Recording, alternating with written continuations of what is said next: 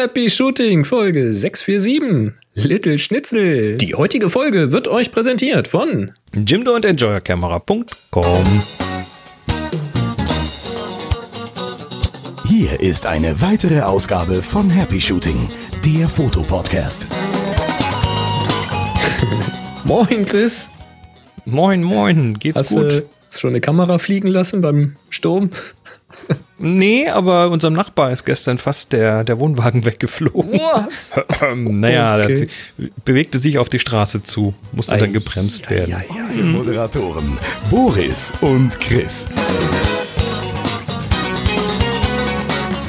Auch Ich nicht bin ja, schlecht.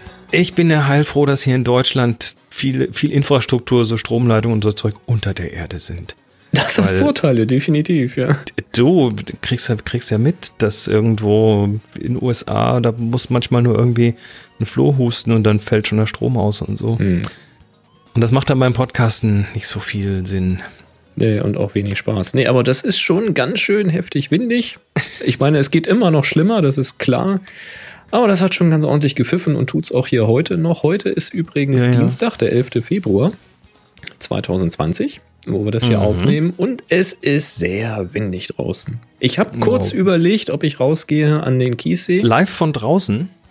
Nee, nicht live von draußen. Sendung live von draußen wäre nix? Nein? Nee, ich Nein? wollte äh, vorher noch raus mit der Kamera an den Kiessee, quasi auf dem Rückweg von der Arbeit, weil da peitscht der Wind so übers Wasser, weißt du, das ist richtig Schaumkrönchen auf dem Wasser.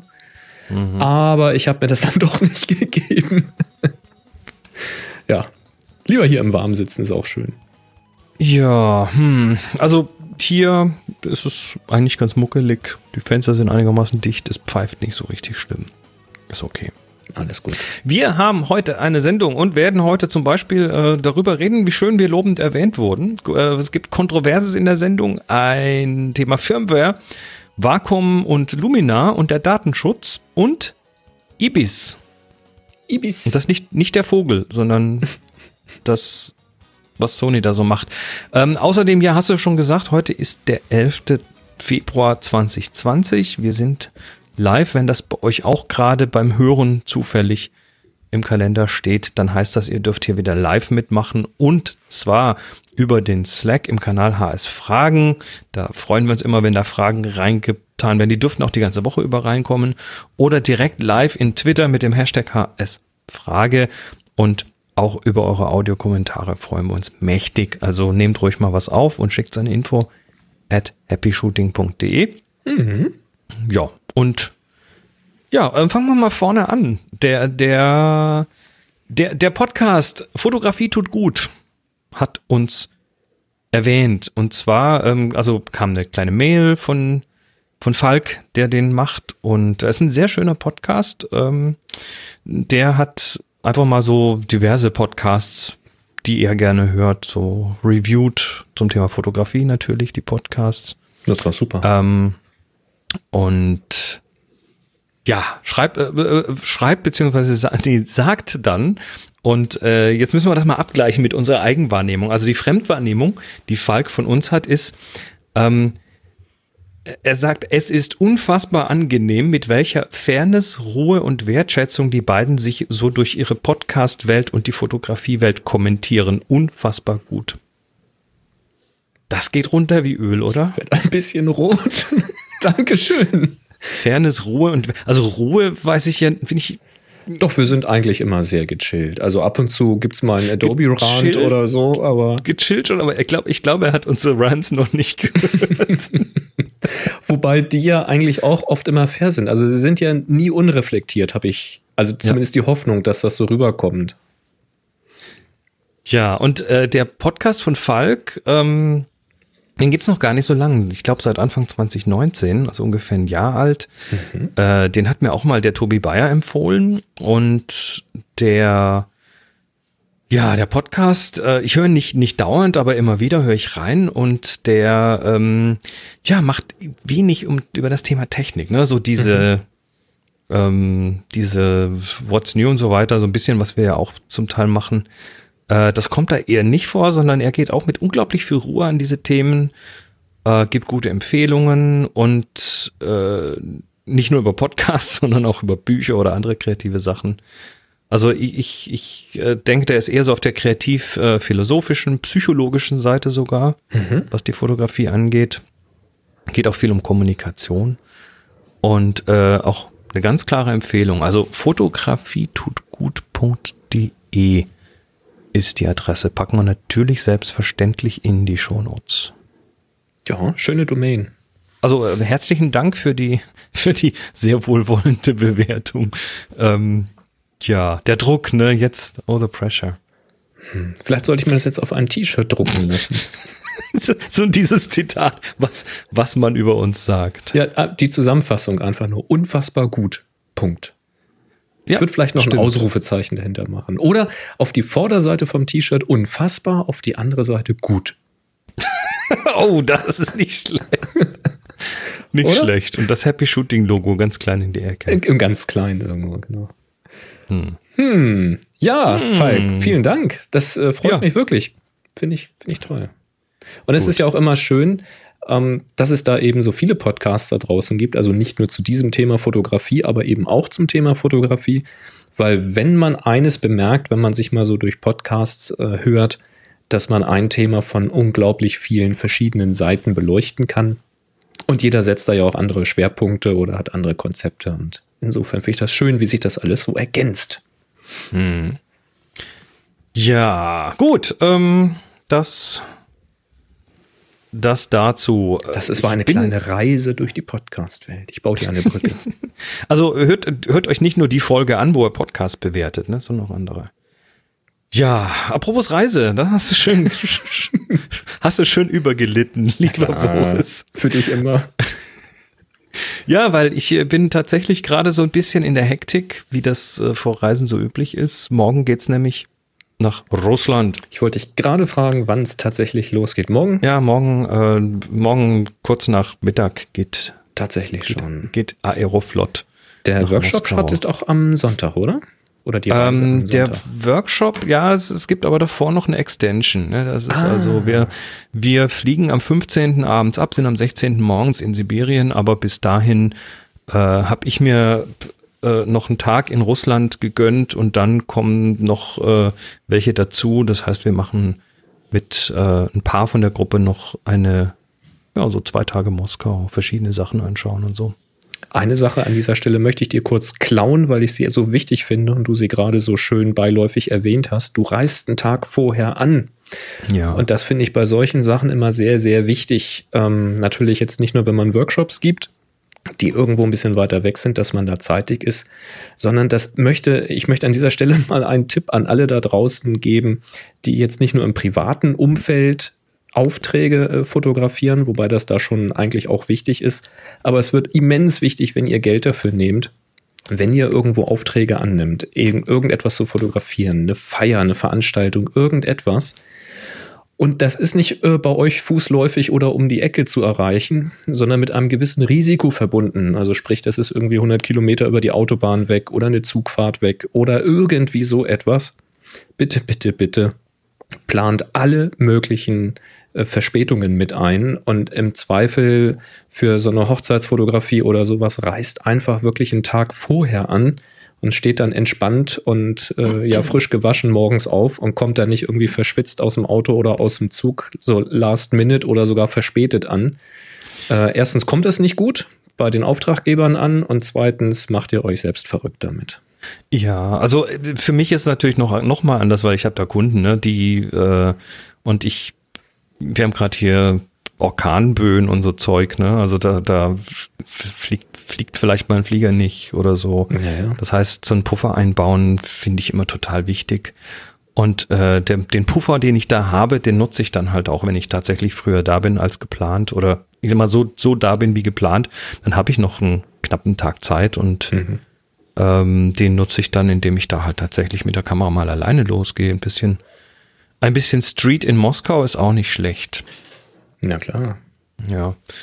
Ähm, und das, das ist, ähm, ja, also die, diese Hektik, die man vorher hat, ne, die ist, ja, die, die sorgt für schlaflose Nächte manchmal. Und ähm, deshalb wollte ich kurz auf ein Thema eingehen, und zwar, wie man das ganz effektiv wegkriegt, diese schlaflose Nächte. Dieses, oh Gott, ich habe was vergessen, oh Gott, oh Gott, mhm. ähm, habe ich auch wirklich alles und alles zehnmal checken und ähm, ich habe das tatsächlich mittlerweile komplett weg, diese, diese Anxiety, und zwar durch eine Checkliste. Das klingt mhm. jetzt erstmal simpel, aber die ist tatsächlich über Jahre gewachsen. Ne? Also ähm, die ist riesengroß. Aber was ist riesengroß? Da reden wir jetzt von ah, wahrscheinlich so 100, 100 bis 150 Items drauf. Oh. Also wirklich alles, was man brauchen könnte. Ähm, von den üblichen Klamotten, die, die in einzelne Sachen aufgeteilt, also Hosen, Unterwäsche, Socken, T-Shirts, äh, Fleece, Mütze, Handschuhe, Daunenjacke, Gummistiefel, ne? Was man, aber wirklich, was man brauchen könnte. Mhm. Und ähm, ja, dann gibt es eine, eine Technikecke, hier die Powerbanks und ein Steckeradapter und ein Phasenprüfer, weil man muss immer irgendwo mal im Hotel an irgendwas dran rumschrauben. Ich hasse das zum Beispiel, wenn die Zimmerfenster nicht aufgehen, weil da irgendwie so ein, so ein aus Sicherheitsgründen irgendwie so, ein, so eine Kette davor ist. Das gibt's manchmal. Dann wird das halt mal temporär demontiert. Ne? Mhm. Äh, Mehrfachstecker, solche so Sachen. Oder dann eben Kameras, Akkus, Ladegeräte, Kartenleser, Objektive, Filter, Strappen und so weiter. Also wirklich so alles drauf und ich hatte so anfänglich tatsächlich auch unterschiedliche Listen, weil, ne, wenn ich jetzt nach Sibirien gehe, brauche ich halt die Daunenjacke, aber wenn ich dann nach Äthiopien gehe, brauche ich halt keine Daunenjacke. Ähm, bin aber dann zu dem Schluss gekommen, dass das völlig überflüssig ist, sondern ähm, da wird einfach alles vor einer Reise wird, wird wieder enthakt. Und dann gehe ich da einmal durch und klick einfach das schon mal oder hake schon mal das weg, was ich garantiert nicht brauche auf der Reise. Und das hat zwei Vorteile. Der eine ist, ähm, nee, ist eigentlich ein wichtiger Vorteil. Nee, zwei Vorteile. A, ich muss nicht mehrere Listen jonglieren, ne, weil dann, dann diffundieren die irgendwie auseinander. Und B, ich zwinge mich dazu, einmal die Liste komplett durchzugehen. Dauert fünf Minuten, das ist nicht lange. Und, äh, und sehe dann, wenn irgendwelche Änderungen zum Beispiel notwendig sind, weil sich halt Sachen ändern. Mhm. Also, so der, was jetzt gerade zum Beispiel äh, sich geändert hat, ist, dass ich diese, dass ich diese, ähm, diese Bose Noise Cancelling Kopfhörer bisher hatte. Mhm. Und die ersetze ich jetzt gerade durch die neuen AirPods. Oder habt die jetzt ersetzt. Weil das ist, das nimmt einfach verdammt wenig, verdammt viel weniger Platz weg. Sind die gut genug so fürs Flugzeug? Ja, ja, die, das Noise, also die, die Noise Reduction, Noise Cancelling Geschichte, die funktioniert hervorragend. Hat aber jetzt natürlich einen kleinen Nachteil, nämlich, äh, also ich spare natürlich tierisch Platz und das ist gut. Aber die sind natürlich jetzt auch nicht mehr kabelgebunden verwendbar. Das ja. heißt, im Flieger, wenn der irgendwie hier in, In-Flight Entertainment angucken willst, mhm, kannst nicht mal eben reinstöpseln. Kannst mal eben nicht reinstöpseln. Mhm. Also habe ich mir jetzt so einen kleinen Bluetooth-Sender noch geholt. Nein. Zum, oh klar, kleiner batteriebetriebener Bluetooth-Sender. Den stöpselst du dann in den, in den Klinkenbuchsen-Dings rein und. Witzig. Dann passt das schon. Also so, so Zeug, ne? Das äh, ja, muss man halt dann immer wieder mal updaten, aber das ist ganz gut. Ja, so Checklisten bleiben lebendig. Oh, eins, was ich auch weggeklickt äh, habe, weil ich äh, es diesmal tatsächlich nicht mitnehme, ist die Drohne. Ja. Das war, war ja noch so, mh, hm, da kam kürzlich, kam um die Ecke, ich glaube Kai war es und dann nochmal irgendjemand, mit diesem Foto von oben vom Baikalsee mit diesen Ringen. Da gibt ja, es wohl ja, ja. irgendwelche großen Methanringe, die dann sich quasi unter dem See im Eis irgendwie ähm, ja, manifestieren und das Eis an der Stelle etwas mürbe machen. Und die sieht man aber nur von ganz oben. Mhm. Von ganz weit oben. Und dann dachte ich, oh, das will ich auch mal sehen. Und dann bin ich, wie, es, wie ich es üblicherweise so tue, auf diese einschlägigen Seiten gegangen und habe geguckt, was dann gerade so wie, wie das ist mit Drohne in Russland. Und die einzige, ich, also wie ich es einschätze, die einzige Möglichkeit tatsächlich safe zu sein an der Stelle wäre, wäre die Mavic Mini. Ja. weil die keine 250 Gramm wiegt. Weil alles, was 250 Gramm oder mehr wiegt, äh, musst du anmelden und musst deine Flugpläne auch anmelden. Und das ist, nee, sorry, das geht gar nicht. Ja, ist ein bisschen viel dann. Kannst du gar nicht spontan Ring sein. fotografieren von oben. Und, und ich, klar, ich meine, am Baikalsee, da, ich habe da noch nicht ein Polizeiauto gesehen. Also ich würde mal behaupten, auf dem Baikalsee ist es wahrscheinlich furzegal. Da kontrolliert niemand. Und da ist auch fast niemand. Ja, da gefährdest du niemanden, aber trotzdem hast du das Ding im Gepäck Aber- und musst durch die Genau. Security und Genau, und das ist alles irgendwie, naja, und die Alternative wäre jetzt gewesen, dafür irgendwie die Mavic Mini zu kaufen, aber nein, ja, ein bisschen viel Geld hab- für ein Foto, ne? ich hab, ich hab kein Geldscheißer. Ich fände es ja Also auch spannend. Hatte ich, deswegen hatte ich ja gefragt beim letzten Mal auch oder in einer der letzten Sendungen, weil jetzt nicht nur wegen der Ringe, sondern auch generell. Du hast ja ja Fotos gemacht und diese, diese Risse, die sich da durch dieses meterdicke Eis ziehen, also Hm. das, was mal ein Riss war, ne, diese Platten, wenn die dann wieder zusammen und so, das sieht schon ziemlich geil aus und äh, das von oben, das hat mit Sicherheit was. Ja, Nur ja, also man kann nicht alles haben. Hast nicht noch so eine kleine Spielzeugdrohne vielleicht? so eine Wohnzimmerdrohne. Wenigstens ein VGA-Bild von oben oder so. Nee, habe ich nicht. Ähm, nee, dann lass ich es halt. Ist jetzt auch nicht so lebenswert. Ja, nimm eine alte Kamera, schade mit, ist machst es, du Tossing und dann ist gut. Genau. Naja, also auf, auf jeden Fall, diese Checkliste, das ist tatsächlich so ein Ding, was mir komplett den Stress rausnimmt aus sowas. Also ich weiß jetzt, wenn, wenn ich, also was ich abgehackt habe, ich hake erst ab, wenn es tatsächlich eingepackt ist oder direkt neben dem Koffer liegt, also sprich noch eingepackt wird, dann wird es abgehakt und ich weiß, dass die vollständig ist, die Liste. Und wenn da keine Häkchen mehr offen sind, dann, ja, dann kann ich schlafen gehen heute Abend. Muss nach dem, nach dem Recording noch ein bisschen einpacken, aber dann geht das auch relativ zügig und dann ist das, ist das out, out of your mind quasi. Und hast du damit dann heute angefangen, also einen Tag vorher, oder machst du das dann schon seit ein, zwei Wochen? Nee, gest, gestern habe ich mal irgendwie ein bisschen was gemacht. Ich musste heute noch ein bisschen Steuerzeug fertig machen. Ähm, aber ich habe gestern vielleicht zwei Stunden ein bisschen Zeug gepackt und heute werden es insgesamt nochmal zwei, drei Stunden. Also fünf Stunden ist für so eine Reise völlig ausreichend. Tja, da, das macht die Routine. Und, und zielgerichtet dann. Das ist echt cool. Naja, Routine. Das ist ja super. Ich, äh, ich habe heute mein Nackenhörnchen gesucht. Dann bitte was? Kennst du nicht die Nackenhörnchen? Google mal Nackenhörnchen. Ich kenne Streifenhörnchen. Was bitte? Ja, das, das sind diese, diese Nacken- Schlafteile. Ach, das sind- das sind diese- ja, diese so für ein Flugzeug- mit der Kopf also, äh.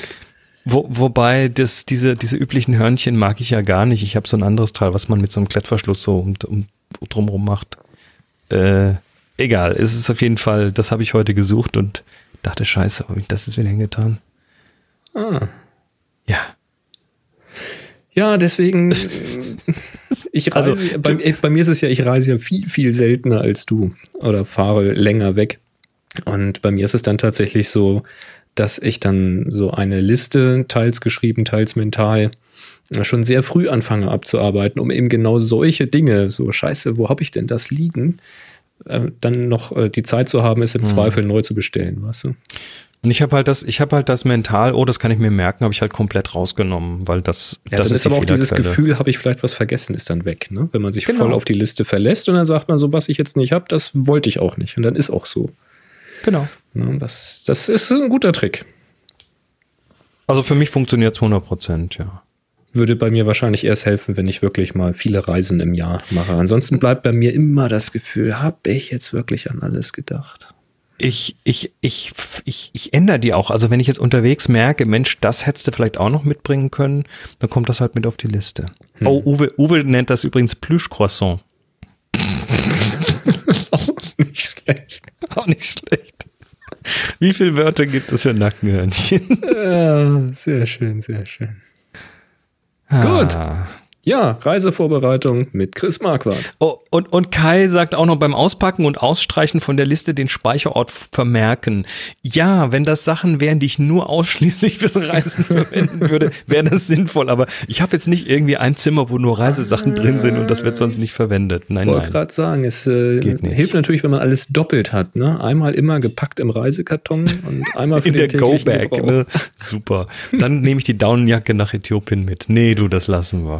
Ach, man weiß nie. Kalte Nächte. Das lassen wir. Ich habe übrigens mittlerweile auch gelernt, wie man Reißverschlüsse repariert. ja, habe ich Mein- gesehen. Eine alte Daunenjacke, also die tatsächlich jetzt dann nicht mehr so lange leben wird, aber die muss noch mal durchhalten. Und da ist mir der Reißverschluss irgendwie abgefault. Und ich kann das jetzt reparieren. Tralalala.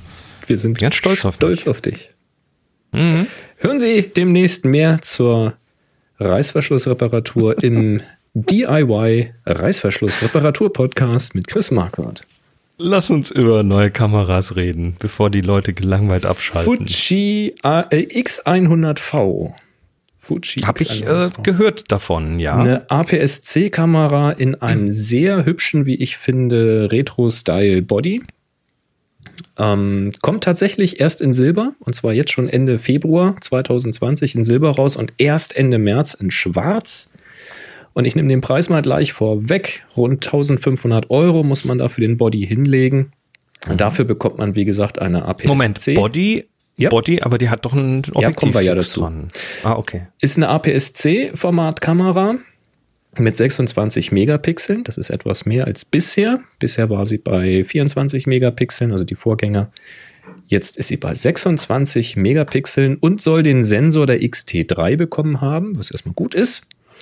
Ja, und da ist eine Festbrennweite fest montiert, hat nämlich kein Wechselobjektiv. Deswegen sind in den 1500 Euro nicht nur der Body, sondern auch ein 23 mm Objektiv enthalten. Das entspricht dann einem 35 mm Kleinbild-Äquivalent. Ja, hat einen mechanischen Zentralverschluss bis zu einer Viertausendstel Sekunde. Das finde ich ganz interessant, denn ich meine, die Fujis synchronisieren das dann auch mit dem Blitz. Und wenn du einen Funkauslöser hast, der schnell genug ist. Tolle Spielwiese. Weiß ich nicht, ob diese das hier auch tut, aber ich würde es mal vermuten. Und elektronisch hat man einen Verschluss bis zu einer 32.000stel, also eine 32.000stel Sekunde. Wow. Ähm, ja, alle bisherigen Erweiterungen, also für die, für die Vorgängerkamera, passen. Das heißt, Filteradapter, Streulichtblende, Weitwinkel und Teleadapter passen auch an diese Kamera dran. Das ist also gut für alle, die aufrüsten wollen oder vielleicht gebraucht irgendwelche Erweiterungen holen. Schnell ist sie geworden. 11 Bilder die Sekunde macht sie mit dem mechanischen und 20 Bilder die Sekunde mit dem elektronischen Verschluss. Ich denke, das sollte doch für die allermeisten Anwendungsfälle reichen. Video kann sie jetzt auch mit 4K, 30 Bildern die Sekunde. Jetzt steht hier, dass sie auch DCI 4K kann. Sagt ihr das was? DCI 4K? Das Format das, 17 zu 9. Das ist ein Format, das ist ein anderes äh, Format. DCI Format. Ist das so Cinema irgendwas? DCI 4K. Ist halt nicht 16 zu 9, ist 17 zu 9. Genau, das äh, fra frage mich jetzt nicht, was da, was, da habe ich noch nicht so genau reinguckt, aber es ist ein anderes Seitenverhältnis. Tja, kann sie jedenfalls. Äh, Full HD macht sie dann mit 60 oder 120 Bildern in der Sekunde. Nicht schlecht. Sucher soll größer geworden sein. Der elektronische Sucher soll eine höhere Auflösung bekommen haben. Insgesamt ein besseres Display. Also von allem ein bisschen mehr und besser. Bluetooth ist drinne. Zum Beispiel, um sich GPS-Daten vom Smartphone zu holen und ähnliches. Wi-Fi ist drinne. Ähm, zur Steuerung der Kamera und so. Äh, Autofokus soll deutlich verbessert worden sein und der eingebaute ND-Filter, den gab es ja vorher auch schon, da kann man also quasi so einen ND-Filter dann davor schieben, optional, ist jetzt dunkler geworden, hat nämlich vier Blendenstufen Abdunklung statt bisher drei. Also da frohlocken alle, die ein bisschen Langzeitbelichtung machen wollen oder halt offene Blende ne, bei Sonne und so. Es gibt auch einen Anschluss für ein Stereomikrofon, so eine zweieinhalb Millimeter Buchse, also so ein ja, so ein kleiner äh, Klinkenstecker. Könnte vielleicht interessant sein für alle, die damit eben wirklich Video machen wollen oder vloggen wollen. HDMI Out ist da. USB Typ C freut mich sehr, dass da kein Micro-USB mehr drin ist, sondern dass man jetzt USB Typ C nimmt. Und über USB Typ C kann auch der Akku im Body aufgeladen werden. Das ist natürlich sehr praktisch auf Reisen. Dann muss man unter Umständen gar, gar nicht noch ein extra Ladegerät mitnehmen, sondern steckt die dann einfach, wenn man wieder zurück ist, im Hotel direkt an die Steckdose. Ja, insgesamt eine sehr hübsche Kamera, wie ich finde. Äh, eine Kamera, die ich gerne mal ausprobieren würde, die mich jetzt aber nicht als Dauerbegleiter reizen würde, weil ich da nach wie vor skeptisch bin. Ähm, was, ich bin so ein, so ein Freund von Wechselobjektiven. Und wenn ich eine Kamera hätte, die nur 35 mm quasi hat vom Bildwinkel, nur 35 mm, ja, natürlich Einschränkungen und so, man macht dann andere Bilder, das ist klar, aber jetzt stell dir mal mir, äh, meine Person vor mit einem 35 Millimeter an der großen Pferdekoppel oder an der weitläufigen Weide, wenn ich da unten stehe und ein Foto mache. Ich glaube, da hilft mir auch der Teleadapter nicht, um das Pferd dann identifizierbar abzulichten. Also für mich ist das eher nichts. Für die Stadt vielleicht schon eher. Und da fehlt uns hier, das muss ich mal gerade nach vorne ziehen, weil das gehört absolut mit dazu. Es gab nämlich im Bereich. Ich, Moment, ich, ich kann noch kurz äh, was zu DCI sagen. Ja, weil ich habe da parallel nämlich geguckt. Also DCI ist ein Standard äh, der Digital Cinema Initiatives. DCI ähm, kommt also aus dem Kinobereich und das ist eine Spezifikation, die ein standardisiertes 2K und 4K Format definiert für äh, Filmproduktion. Ah ja. Und die 4K-Auflösung ist festgelegt mit 4096 mal 2160 mhm. und äh, folgt einem Standard der SMT 4281 Standard. SMT steht für Society of Motion Pictures and Television Engineers. Das ist eine ganz alte äh, Standardisierungsvereinigung. Und ja, das ist quasi, ähm, damit dann das Zeug auch irgendwie miteinander kompatibel ist, dass man da nichts hin und her sizen muss, wenn man quasi dann irgendwie Filme damit produzieren möchte. Mhm. So ist das. Sehr schön, haben wir das auch geklärt. Ja, jetzt kommen wir aber zum äh, genau ja zum zum X100V-Thema, was dann so ein bisschen für Aufruhr gesorgt hat, oder? Definitiv, da gab es kontroverse Diskussionen im Internet, weil die X100V, wie gesagt, für Telefotos an der Weide ist sie eher nix, aber für die Stadt sehr wohl. Ja, und wer jetzt äh, Street Photography betreibt, der äh, denkt sich vielleicht, coole Kamera, probiere ich mal aus, schickes Teil. Und da hat dann Fuji mit dem Straßenfotografen Tatsuo Suzuki in Japan zusammengearbeitet und haben quasi so ein Promo-Werbevideo mit über und äh, über die Fuji äh, gedreht. Das war ein halber Satz. Ich hoffe, man hat ihn verstanden. Und da ist er halt in einem Interview zu sehen und erzählt so ein bisschen über sich und seine Arbeit. Und man sieht ihn eben, also die Kamera, ein Kamerateam hat ihn begleitet, wie er durch die Straßen zieht. Ich nehme an, dass es irgendwo in Tokio war. Ähm, und wie er eben ja, auf der Straße Menschen fotografiert. Und das wäre jetzt an sich auch nicht wahnsinnig ungewöhnlich. Das machen sehr viele Menschen da draußen. Wenn es nicht vom Stil her stark äh, erinnern würden an Bruce Gilden, der ja auch sehr kontrovers diskutiert wird, der sich quasi mit Kamera und Blitz äh, knapp vor die Passanten schmeißt. Also, ja, ja, erzähl mal weiter. Ne? Ähm, zumindest in einem Video, was äh, mal gezeigt wurde von ihm. Und der Tatsuo Suzuki macht das eben ganz ähnlich. Also er läuft so durch die Straße, so mit einem, ja, leicht, wie soll ich sagen, gleichgültigen Gesichtsausdruck oder einem eher ähm, künstlich wirkenden Lächeln. Und zieht so durch die Straßen, guckt mal links, guckt mal rechts und schießt quasi so fast jede Person ab, die nicht bei drei auf den Bäumen ist und rennt den dann quasi auch direkt in den Weg und ja, blockiert sie so ein bisschen am Weitergehen. Die Leute wollen dann ausweichen, ducken sich oder nehmen die Hände hoch und äh, man merkt irgendwie, das ist ihnen unangenehm. Wobei man jetzt auch sagen muss, das scheint in Japan auch so zu sein. Also wenn man in Japan äh, durch die Straßen geht, dann vermeidet man normalerweise den Blickkontakt. Das, da, das scheint irgendwie einfach so Usus zu sein. Und wenn sich da jetzt plötzlich einer in den Weg stellt, dann ja, ist das nicht konform, sag ich mal. Und ob das jetzt schlimm äh, empfunden wird von den Leuten, die da fotografiert werden, oder ob das einfach ein normales Verhalten ist, wenn jemand im Weg steht, und das nicht als Aggression ausgewertet wird, das vermag ich nicht zu sagen. Dafür kenne ich jetzt die Japaner nicht gut genug. Es kommt jedenfalls überhaupt nicht sympathisch rüber, wenn man sich diesen Clip anguckt.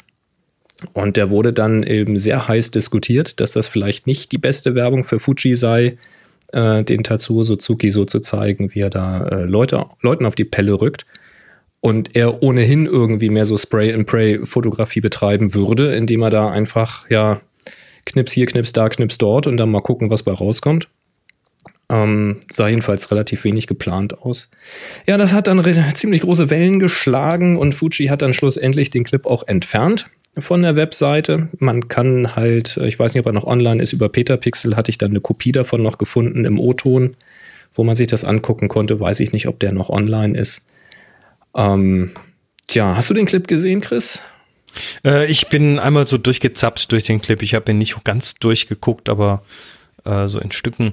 Ähm, ja, also der Vergleich mit Bruce Gilden liegt natürlich nah. Wenn man den mal gesehen hat, wie er arbeitet, da gibt es ja so diverse Videos, ähm, dann ist das schon eher so Assault und da er das in der Regel in New York City tut, dann ist, ist, ist das auch erstmal rechtlich überhaupt kein Problem. Mhm. Und letztendlich, also in Japan ist es wahrscheinlich eine andere Geschichte, weil der Tatsuo Suzuki, der macht das, ja, ich sag mal, das ist eine milde Form von Bruce Gilden. Der flasht den Leuten nicht ins Gesicht, sondern er über, überrascht sie auch. Das macht, macht Bruce Gilden ja auch oder hat es zumindest ja. Äh, lange gemacht und ist damit auch bekannt geworden. Also der äh, Suzuki, der, der ja, überrascht die Leute so ein bisschen und äh, das Video ist natürlich, ja, was, was zeigt das Video? Es zeigt halt eine Menge solcher Situationen, ähm, aber du weißt natürlich nicht, über welchen Zeitraum das aufgenommen wurde und das ist sehr komprimiert in dem Video. Ähm, letztendlich denke ich, an der Stelle ist halt die Diskussion wieder, ähm, ist das schon wieder die Diskussion über, was darf Kunst? Ne? Und das ja. Ich weiß nicht, ob wir die Diskussion hier leisten können. Also, weil, weil die Bilder, die haben ja dann dadurch auch eine ganz gewisse Wirkung und ein Gilden und ein Suzuki äh, zielen natürlich genau auf diese Wirkung ab. Und die kriegst du gestellt wahrscheinlich nicht diese Wirkung. Und da, da wird es mit Sicherheit genau diese zwei Meinungen geben. Die einen sagen, geht ja gar nicht, ist ja hier, ist ja ein Anschlag quasi auf die Leute. Ähm, und die anderen werden sagen, ja, aber die Bilder sind so geil, da kommen so tolle Sachen bei raus, weil die Leute in dem Moment so überrascht sind. Und ja, da muss jeder sich seine Seite aussuchen. Dass, dass dann Fujifilm entscheidet, das Video vom Netz zu nehmen oder beziehungsweise aus der Kampagne zu nehmen, weil es ist ja noch online, in, diversen Kopien zumindest, ähm, das ist völlig legitim, ne? wenn die sagen, das können wir nicht mit unserer Marke vereinbaren, so ein Verhalten, ähm, ist das völlig legitim. Also Fuji will ich da gar nicht ans Bein treten, aber aus künstlerischer Sicht, äh, ja, kann man so oder so sehen. Ja, es ist wahrscheinlich die, auch die alte Frage, was ist Street Photography? Und da wird sicherlich, wenn du fünf Leute fragst, wirst du sechs Antworten kriegen. Da gibt es halt verschiedene Ansätze und es, äh, was der Tatsuo Suzuki hier macht und auch was der Bruce Gilden macht, das ist mal definitiv nicht der Ansatz, das Straßenleben zu dokumentieren, so für zukünftige Generationen festzuhalten, wie es eben zu seiner Lebzeit hier ausgesehen hat oder was die Leute tragen oder wie sie sich verhalten, was auf der, was auf der Straße stattfindet für ein Leben sondern das hier ist ja wirklich, das ist was anderes. Ja, wie Bruce Gilden ja gesagt hat, dieses, äh, dieses Anxiety, was du auch nicht so richtig übersetzen kannst, die Anspannung, die Angst, das, äh, das pulsierende Leben, äh, aber durchaus auch mit einem negativen Touch in Bildern festzuhalten, mit eben Typen, die er sich ja auch raussucht. Er fotografiert ja da nicht jeden auf diese Art und Weise, sondern sucht sich ja wirklich so ganz spezielle Typen, die er dann mit sehr hartem Licht abbildet, um dann da irgendwie auch eine Bildaussage äh, da drin zu finden oder zu interpretieren. Und ähnlich macht das der Tatsuo Suzuki ja auch. Ähm, ich denke, er wird da auch irgendeine Aussage haben, die kann ich jetzt nicht im konkreten Sinne wiedergeben, weil ich habe das äh, Video leider nur im O-Ton sehen können und mein Japanisch ist doch leicht eingerostet. Weiß jetzt nicht genau, was er da so erzählt hat. Ähm, von daher muss ich mich auf das äh, reduzieren, was ich gesehen habe, wie er arbeitet. Und das wäre nun auch definitiv nicht meine Herangehensweise. Das heißt aber nicht, dass seine jetzt irgendwie besser oder schlechter ist, weil genau wie bei Bruce Gilden, da haben wir auch schon diskutiert, in New York kann er das wahrscheinlich so machen und das sicherlich auch nicht aber auf selbst, jeder Straße. Aber selbst da eckt er an. Ne? Da eckt er an und das, und das Anecken ist halt Teil der Methode. Natürlich und das wird auch nicht überall gehen. Ne? Und es gibt eben Leute, die durchaus ähm, nach Workshops äh, bei Bruce oder bei ähnlichen durch Hamburg gegangen sind und versucht haben, in diesem Stil zu fotografieren und einfach mal voll aufs Maul gekriegt haben. Weil wenn du in Hamburg durch die Fußgängerzone gehst und du sagst einfach mal, oh, der sieht aber cool aus, der Typ da mit seinen Tattoos, dem springe ich jetzt mal direkt vor die Fresse und blitz ihm ins Gesicht, dann kann es halt sein, dass der nächste Blitz, den du siehst, der ist, wenn der Arzt dich wiederbelebt. Ähm, da muss man dann auch einfach mal mit rechnen. Ähm, also es kann, also das will ich sagen als Negativbeispiel, aber es kann ja jetzt durchaus sein, dass ein, ähm, ein Tatsuo Suzuki als Japaner den Japaner als solchen einfach auch gut kennt weil er da nun mal lebt und wahrscheinlich auch groß geworden ist. Und ähm, er sich vielleicht sagt, in Tokio kannst du eben bestimmte Dinge tun oder ich nehme an, dass es Tokio war und auf dem Land vielleicht kann er da so nicht arbeiten oder in anderen Städten geht das so auch nicht. Ähm, also es kann durchaus sein, dass er sich seine Spielwiese da äh, auch irgendwo aussucht und sich eben auch genau ja gegen die Norm verhält, um eben eine gewisse Aussage in seine Bilder zu kriegen. Das kann also ja durchaus Teil seiner Kunst sein. Ist übrigens lustig, ne? Wir, wir verlinken da gerade einen Artikel von Petapixel, wo das so thematisiert wurde. Hm. Das Video, das Originalvideo, was im Petapixel-Artikel embedded ist, ist schon weg. Ja. Das heißt, äh, googelt einfach mal Tatsuo Suzuki ähm, im Zusammenhang mit Fuji äh, und dann findet man mit das. Fuji und dann findet man äh, irgendwo Kopien davon und so. Ja, da wird es mit Sicherheit ja. entsprechende Maßnahmen geben, das zu entfernen, aber aber jetzt würde mich interessieren an dieser Stelle, was äh, in euren Köpfen da so vorgeht. Mhm. Ähm, fühlt sich das richtig an? Fühlt sich das falsch an? Ist, ist der jetzt ganz schlimm oder ist es nicht? Ähm, ich meine, hier in Deutschland, da kommt dann ja noch irgendwie DSGVO dazu und so weiter. Ja, hier machst du es so äh, ähnlich. Ist, ist nochmal eine andere Geschichte, aber äh, schreibt uns das mal in die Kommentare oder habt ihr vielleicht einen Kommentar dazu ähm, per Audio aufnehmen, an uns schicken. Das ist hier die Folge 647 auf happyshooting.de. Genau. Nehmt so einen kleinen 30 Sekunden mal auf, eure Meinung dazu. Schauen wir genau. mal. Ist jedenfalls ein spannendes Thema. Mal gucken, ob das ja auch spannend wird.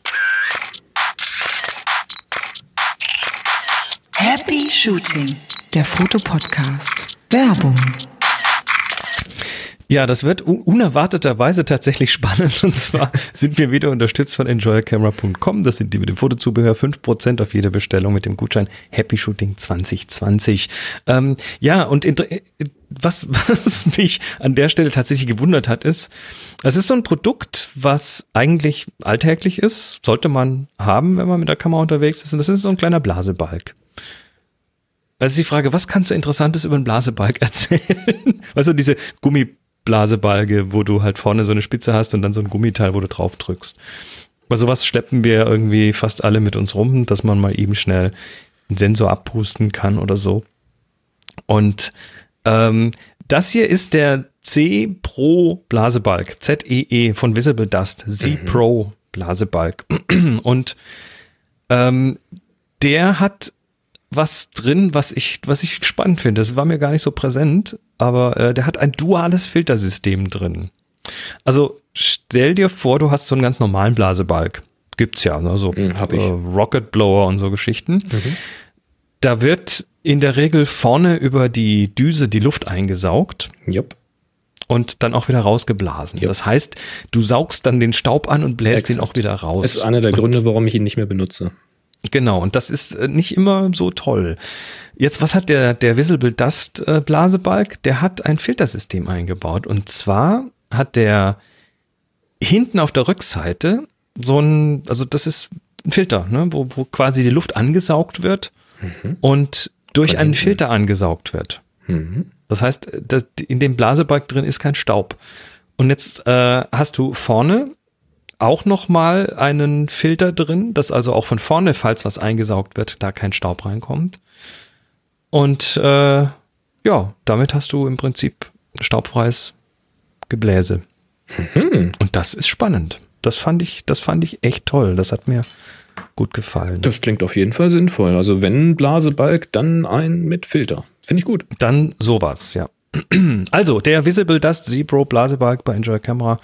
Und äh, egal, was ihr sonst da bestellt, ihr kriegt 5% auf jede Bestellung mit dem Gutschein, mit dem einmaligen Gutschein, weil sonst hat den außer uns tatsächlich niemand äh, mit dem Gutschein Happy Shooting 2020. Und wir sagen herzlichen Dank für die Unterstützung.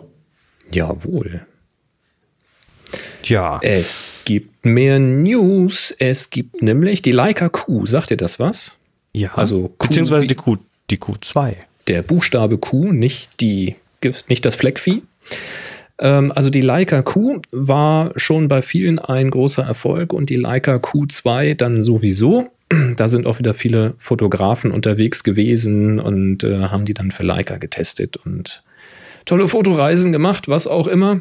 Also Le- Leica Q, Voll, Full Frame, äh, Ja, fixes Objektiv. acht- 28 Millimeter fix. Ja, Also gerade wieder so Streetlandschaft. Und genau, sehr kompaktes Architektur Gehäuse. und so. Mhm. mhm. sehr, sehr kompaktes Kamerarächen.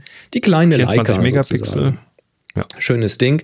Ja, Q2 recht erfolgreich und die hat jetzt ein Firmware-Update bekommen. Ui. Und zwar die Firmware 2.0.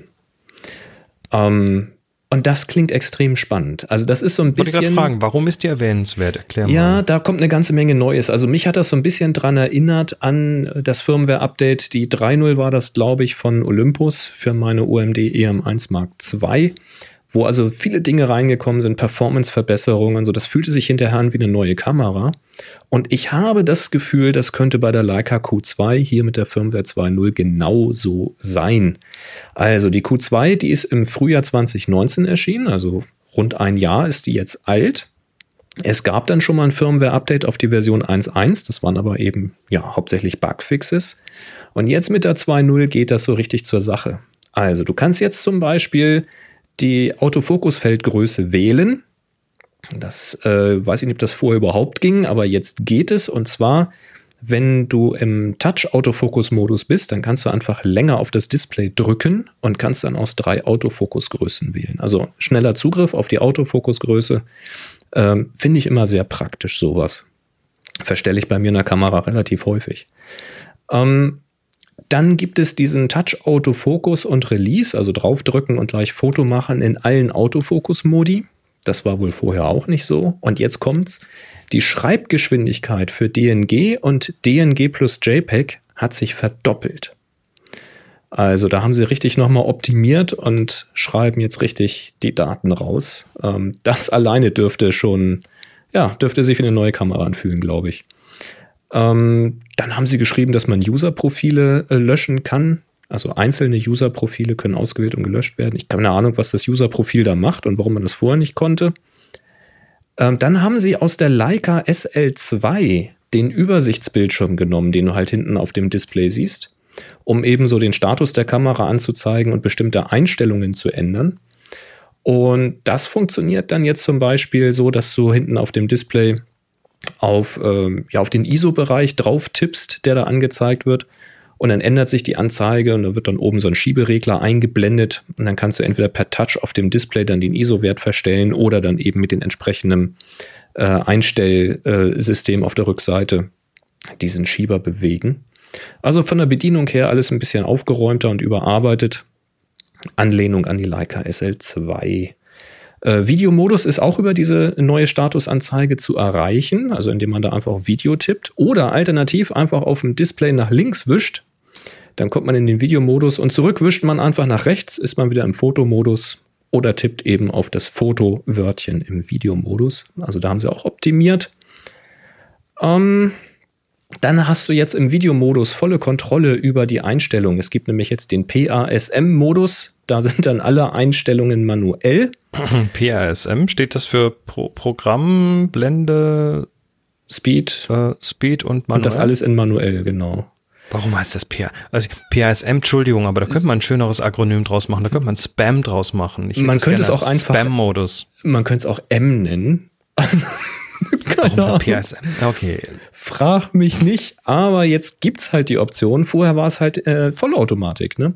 Das ist jetzt auch eine Option. Wer also das weiterhin vollautomatisch haben möchte, kann das machen, aber du hast jetzt eben auch volle manuelle Kontrolle über Video und das wird sicherlich einige freuen, weil die wohl auch ganz gutes Video macht. Ähm, das Auto-ISO-Verhalten wurde geändert, Zitat, to prioritize correct exposure. Frage ich mich, was hat sie vorher gemacht? Ähm, keine Ahnung, das müssen jetzt mal die Q2-Benutzer ausprobieren. Und ach ja, das äh, manuell Fokusverhalten wurde geändert, die Gesichtserkennung wurde optimiert. Also wenn jetzt gerade mal kein Gesicht erkannt wird, dann nimmt er halt temporär das äh, eingestellte Autofokusfeld, anstatt einfach auf dem ganzen Display irgendwas zu fokussieren.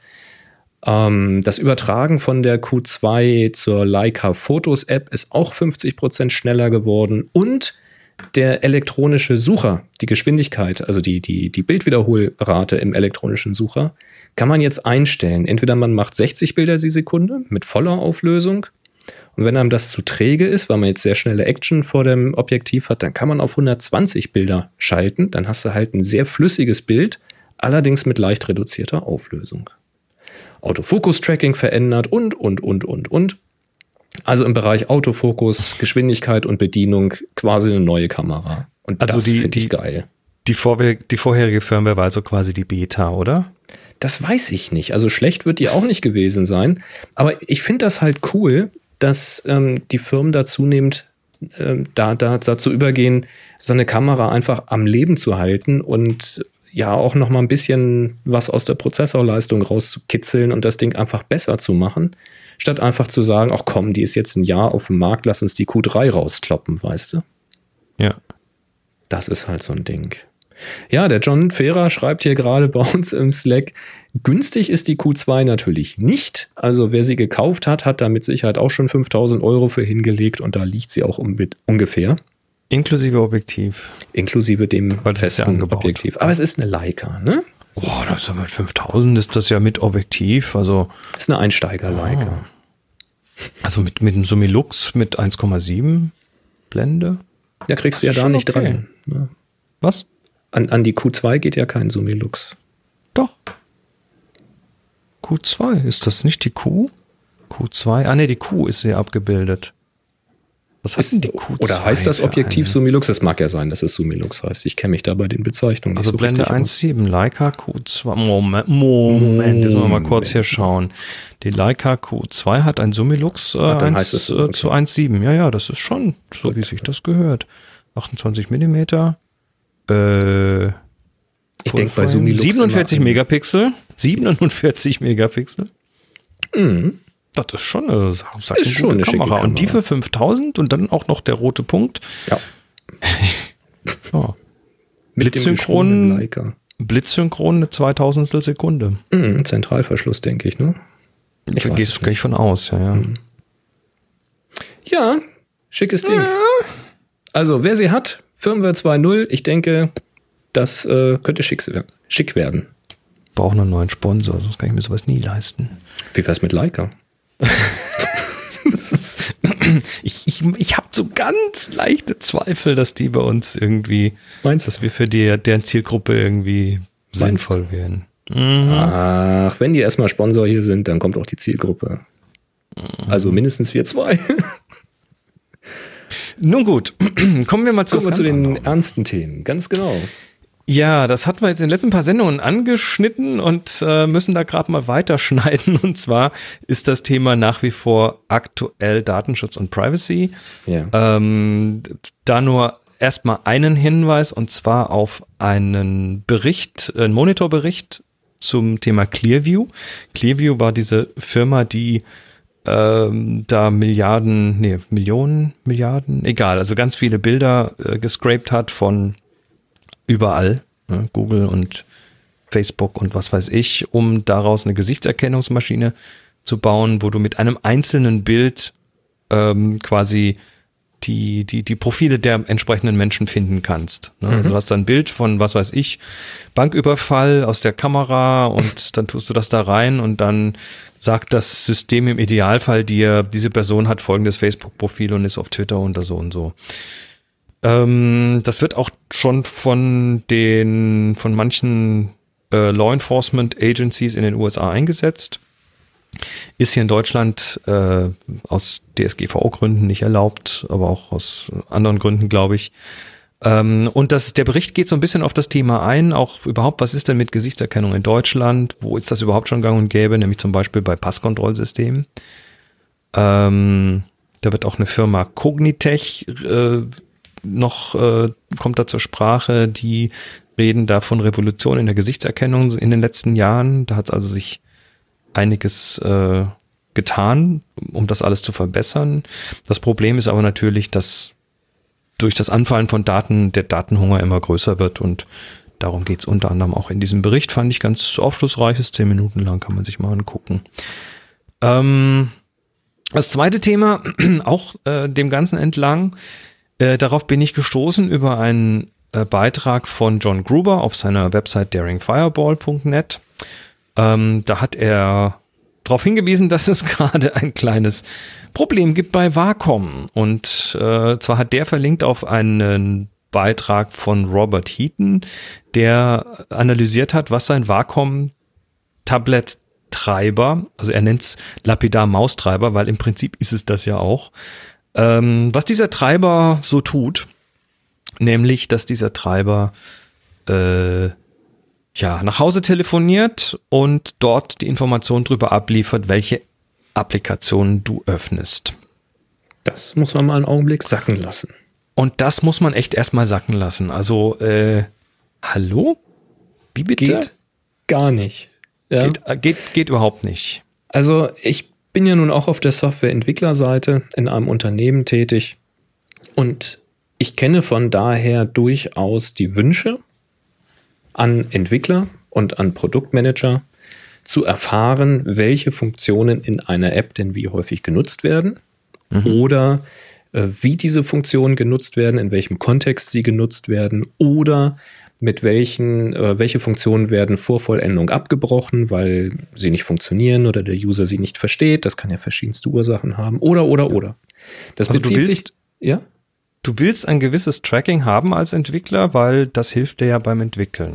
Richtig. Es, also es ist in jedem Meeting, wo es um sowas geht, und das ist jetzt auch mitnichten so, dass es da täglich darum geht oder wöchentlich, aber es findet immer wieder statt bei Neuproduktentwicklung, dass man sich natürlich Gedanken darüber machen muss, ähm, wie ist denn die Kundschaft gestrickt? Was benutzen die denn überhaupt? Und wie benutzen sie das und mit welcher Funktion ähm, helfen wir dem Kunden jetzt am meisten oder mit welcher Funktion helfen wir den meisten Kunden, wenn wir sie überarbeiten oder neu schreiben oder oder oder. Und dazu ist natürlich hilfreich zu wissen, oh, äh, das Modul XY, das wird hier von tausenden Kunden jeden Tag zigmal geöffnet wenn wir das neu machen, also zum einen sollten wir uns genau aufpassen, wie wir es neu machen, weil sonst brechen wir den Workflow bei Tausenden von Kunden.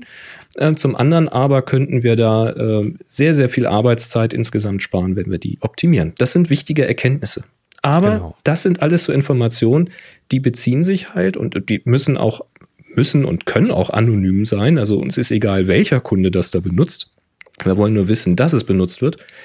Ähm, und das bezieht sich aber immer auf ein spezielles Produkt auf irgendetwas ja. in einem Produkt. Das heißt, ich könnte jetzt verstehen, wenn Wacom äh, gerne wissen möchte, wie wird denn das Tablet benutzt? Wird, das, wird der Stift häufig mit der harten Spitze benutzt oder mit der weichen Spitze? Wird da überwiegend äh, schnelle, kurze Bewegungen gemacht oder lange Striche gezogen? Äh, wird da überwiegend nur in einem kleinen Bereich gepunktet? Also müsste das Tablet gar nicht so groß sein, wie es ist? Also solche Informationen könnte ich mir vorstellen, dass sie Vakuum interessieren. Was sie aber verdammt nochmal einen Scheißdreck angeht, ist zu erfahren, was für Applikationen der Anwender auf dem Rechner startet. Das geht sie einfach mal gar nichts an. Ich verstehe, dass sie vielleicht wissen wollen, ob der Kunde das Tablet mit Photoshop benutzt oder mit Lightroom benutzt oder so möchten die ganz bestimmt wissen, geht sie einen feuchten Scheiß an und schon gar nicht geht es sie an, überhaupt zu wissen, welche Anwendung gestartet wird, weil sie haben sich ja nicht darauf reduziert, sondern da wurde dann munter mitgeschickt, ja, jetzt wurde Google Chrome gestartet und jetzt wurde die App gestartet und jene App. Und, ja, und, ähm, er schreibt das, das, so schön. Das ist natürlich ein Security-Lag, weil jetzt stell dir mal vor, ähm, bei Apple arbeitet irgendjemand mit einem Wacom-Tablet und da werden dann irgendwelche Produktnamen geleakt, weil irgendwelche Software gestartet wird, die es noch gar nicht gibt. Oder Zum in einem. Spieleentwicklerstudio äh, werden irgendwelche neuen Spiele geleakt, die es noch gar nicht gibt. Ja, oder, oder du hast halt Apps, die äh, zu bestimmten Themen sind und das, ja, wie gesagt, geht dir nichts an. Das Das, ging jetzt an. weiter. Ne? Ich habe das, ich habe das dann am 5.2., als das rauskam, also es war der 5. Februar, äh, habe ich das dann auch mal getwittert mit Link auf diese Analyse, beziehungsweise auf äh, John Gruber's Daring Fireball Artikel. Ähm, und äh, nur fünf Tage später, nämlich gestern am 10. Februar, kam dann die Schadensbegrenzung von Wacom an mich auf Twitter. Ne? Ich habe da mal geguckt, die haben das also an unzählige Leute getwittert. Ein, äh, ja, letzt, letztendlich, ähm, thanks for reaching out. We, we've had many questions about data collection in our driver to learn more about the intent and use of the optional Wacom Experience Program and how to opt in or out. Go here, Link und so weiter. Und please let me know if you need anything else. Also, die haben eine Weile gebraucht, um überhaupt mal, glaube ich, zu verstehen, was da gerade für einen Schaden angerichtet wird oder was sie da gerade für einen Schaden anrichten. Äh, sie betonen, das Ganze sei nur Opt-in.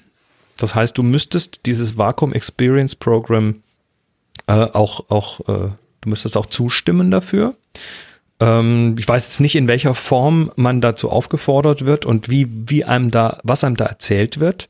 Sprich, gibt es da Informationen darüber, was passiert, wenn man dieses Experience Program anklickt oder nicht?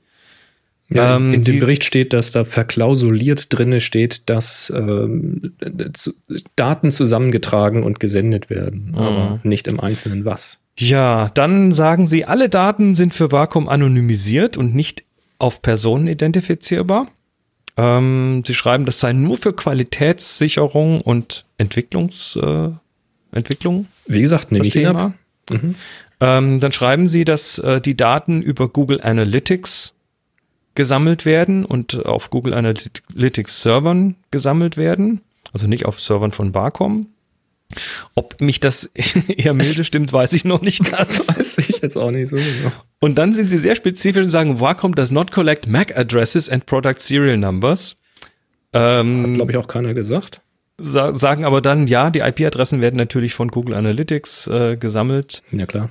Ähm, und äh, die Art der Information, die gesammelt wür- würde, wären Pen-Tablet Models, how customers use our hardware, the names of the software applications being used when a Wacom device is in use, also sprich, wenn es angestöpselt ist, alle Software Applications und Wacom Desktop Center and Wacom Tablet Properties Control Panel in Windows oder das Wacom Tablet Preference Pane in macOS will collect basic app usage data. Ähm, ja, also wir, wir sind, glaube ich, uns einig, dass wir schon davon ausgehen, dass Wacom hier keine bösen Absichten hat, dass sie nicht irgendwelche Profile über uns anlegen wollen. Da bin ich ziemlich sicher, dass das so ist. Aber Also, ich glaube ganz dass sie das wichtig, nicht machen wollen, sondern dass es gut gemeint ist. Ich denke, das ist gut gemeint, ja. Ähm, aber ich denke, was, was einfach ganz wichtig ist für Softwareentwickler, ist, seid nicht shady. Wenn Ja. ihr eine Calling Home Funktion drin habt, also wenn eure Treiber-Software sonst was nach Hause telefoniert und irgendwelche Daten da abliefert, und das ist heute an sich passiert das oft. Da gibt es solche App Analytics Frameworks, die man sich da einbauen kann, die das automatisieren. Wenn so ein Calling Home stattfindet, dann muss das erklärt werden und zwar genau dem Benutzer genau sagen, was ihr wie sammelt und warum ihr die Daten braucht. Auch allein schon für die DSGVO, aber allgemein fürs Thema Vertrauen. Also ich bin Wacom gegenüber da jetzt irgendwie nicht mehr so happy. Mich wundert das auch extrem. Also das, das ist ist- so ein Griff ins Klo gewesen und viele von den Menschen, die hier zuhören, benutzen Vakuum-Produkte. Ähm, wir verlinken das mal und dann heißt das, äh, geht da mal hin und optet da mal bitte out und lasst vielleicht Vakuum auch einfach mal wissen, was ihr davon haltet. Das äh, wäre nicht ganz schlecht. Genau. Und wenn ihr da was hinschreibt, dann denkt immer dran, seid ruhig direkt, aber seid höflich dabei. Wüste Beschimpfungen helfen nicht weiter, damit landet Nö. man dann direkt im Papierkorb, sondern man kann das sehr sachlich argumentieren, warum man das nicht gut findet. Und wenn das Opt-out auch noch irgendwie, also Opt-out wäre sowieso scheiße. Und wenn das ein Opt-in ist, der dann schon vorbelegt ist, wenn man nicht alles durchliest und bis zum Ende scrollt, ist das auch nicht so richtig schön. Ich weiß nicht genau, wie das hier läuft, weil das klang in dem Bericht jetzt nicht so, als sei es ein Opt-in gewesen. Ähm, von daher, ja, nicht so toll. Und solltet ihr selbst in der Situation sein, mal in einem Meeting zu sitzen, wo diskutiert wird, so etwas zu tun oder nicht zu tun, erhebt ruhig auch mal freundlich die Stimme, wenn ihr das Gefühl habt, das wird hier ein bisschen übereifrig. Denn ich mhm. muss als, ähm, als Tablet-Treiber nicht wissen, welche Apps geöffnet werden. Und wenn irgendein Produktmanager sagt, ja, aber wir müssen ja irgendwie rausfinden, ob die jetzt mit Adobe-Produkten oder mit anderen Produkten arbeiten, weil dann müssen wir ja wissen, ob wir Energie reinstecken, um X und Y zu supporten dann würde ich sagen, komm, dann mach eine Umfrage an deine Kunden. Ja, dann, dann mach eine Umfrage. Mach Usability Testing, das ein, nämlich genau dafür. Mach ein Gewinnspiel ja. oder mach irgendwas, aber sammel nicht einfach pauschal mal von Millionen von Rechnern irgendwelche solche Daten. Das gehört sich nicht. Ja, so, das, äh, wie gesagt, kam am 5.2. raus, dann war der, war die Entrüstung schon so leicht am Abkühlen und dann kam am 7.2. ein Artikel in Petapixel, und äh, da ging es dann nicht mehr um Vakuum, sondern um Luminar von ja. Skylum. Das war auch interessant. Also da hat äh, jemand mit einer Software, der heißt Little Snitch. Das ist ein äh, Produkt, mit dem man quasi äh, sich Bescheid geben lassen kann, welche Software wohin telefoniert gerade im Internet, also nach kleine, Hause und sonst wo. Kleine Petze auf Deutsch. Kleine Petze auf Deutsch, Little Snitch. Mhm. Ähm, und äh, da hat jemand mit Little Snitch äh, entdeckt, dass Skylums Luminar, der Fotoeditor von denen, äh, nach Hause telefoniert und zwar nicht einfach so nach Hause, sondern nach Facebook telefoniert, während die App benutzt wird. Ähm, angeblich eben auch für Analytics Purposes. Ja. Und äh, hier haben wir kein Opt-in, sondern das ist on by default. Ja. Ja, egal, ob du auf dem PC oder Mac bist, das Ding ist an und sammelt Daten, nicht jetzt von fremden Apps, äh, die geöffnet werden, sondern aus der App. Das also, ist also das hoffen wir jetzt mal. davon gehen wir jetzt aus. Das ja. ist aber auch klassisch eine Calling Home Geschichte, mhm. also eine App-Analyse Geschichte. Das sagt Skylum selber auch. Das ist äh, done for Analytics Purposes und äh, wir nehmen, benutzen In-App Analytics, sagen sie auch selber. And it does not provide any means for personal identification. Also du kannst äh, nicht persönlich identifiziert werden von den Daten. Da werden also weder Name noch E-Mail-Adresse noch sonst, sonstige persönliche Informationen ja. drin äh, gespeichert. Schön, aber dann nimmt doch nicht Facebook dafür. Ja gut, da, dazu kommen wir jetzt gleich. Also dann am am 8.2. hat Skylum nochmal äh, auf Rückfrage sich dann bei Petapixel gemeldet, hat im Prinzip das gleiche nochmal gesagt, auch unter anderem, we can guarantee that all the data used in analytics cannot be used to identify users. Und dazu möchte ich jetzt kurz was sagen, weil äh, diese Aussage halte ich für sträflich, weil wo gehen die Daten hin? Sie gehen zu Facebook. Mhm. Das heißt, Facebook bekommt damit Informationen über dich. Mhm. Da ist jetzt nicht dein Username drin, da ist nicht deine E-Mail drin und sowas, aber da ist deine IP-Adresse drin, weil die Daten müssen transportiert werden. Damit müssen die deine IP-Adresse wissen und möglicherweise andere Daten, die dann noch mit übertragen werden, die nicht persönlich sein müssen, aber es gibt einen Prozess, der nennt sich De-Anonymisierung. Du mhm. kannst, wenn du Datenpools Datenbestände zusammenführst von anonymisierten Daten mit bekannten Daten, ähm, ist es ist es nicht ganz so schwer, das dann zu de-anonymisieren, also sprich die anonymisierten Daten einer Person zuzuordnen. Und wenn jemand viele Daten hat und wenn jemand viele Daten hat, die er korreliert zu irgendwelchen User-Profilen, dann sage ich mal, ist das Facebook. Ziemlich sicher sogar. Und du hast keine Möglichkeit, da irgendwie diese Übermittlung abzuschalten. Lumina versteckt das meines Wissens nicht. Ich weiß nicht, nee. ob sie das inzwischen tun. Ich hatte ja damals ähm, eine Testversion davon installiert, weil ich ja auf der Suche nach Lightroom-Alternativen war und da stand das sehr deutlich dabei. Ich glaube, dass Google Analytics war das damals auch äh, genutzt wird und verschiedene Dinge ähm, eben um die Benutzung zu protokollieren. Auch hier wieder unterstelle ich wirklich keine bösen Absichten auf Seiten von Lumina, sondern sie wollen natürlich wissen, was ich vorhin auch sagte, wo ne, benutzt er Tastatur oder Maus, welche Funktion benutzt er häufig, an welchen Reglern dreht er, circa wie viele Regler pro Bild werden bewegt. Das wird alles mit Sicherheit irgendwo protokolliert werden und sind sehr, sehr wichtige Informationen für eine Weiterentwicklung einer Software. Da will ich gar nichts Böses unterstellen. Ähm, aber auch hier geht das wieder weit über das hinaus, was irgendwie schön zu finden ist. Also alleine, dass es, dass es einfach mal drinne ist. Das ist kein Opt-in oder so. Wäre schön, wenn du uns hilfst. Ne?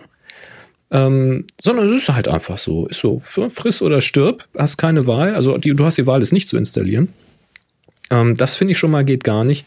Und dass man sich dann für solche Analysen auf Facebook oder auf Google äh, die größte Datenkrake der Welt. Ja. Also, ja.